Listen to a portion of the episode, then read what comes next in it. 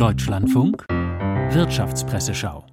Und jetzt noch die Wirtschaftspresseschau. Kommentiert werden unter anderem die Pläne von Bundeslandwirtschaftsminister Özdemir für eine Tierwohlsteuer. Die Wirtschaftswoche schreibt dazu, Tierwohlcent hört sich erst einmal harmlos an. Mein Gott, nur ein Cent. Wer würde nicht gerne einen Cent mehr bezahlen, wenn es den Tieren dafür besser geht?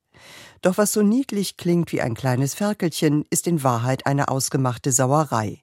Genauer gesagt Volksverdummung.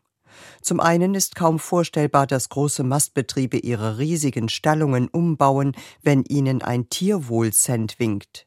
Zum anderen würde mit dieser neuen Steuer nur eine kleine Gruppe von Landwirten bevorzugt.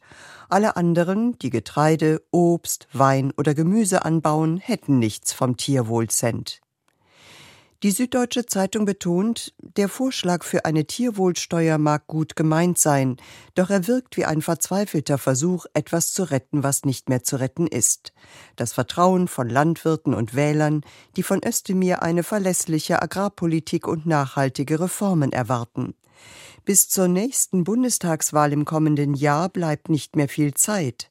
Es sollte sich also niemand darüber wundern, wenn aus Östemirs Fleischsteuer am Ende nichts wird. Es wäre nicht schade drum.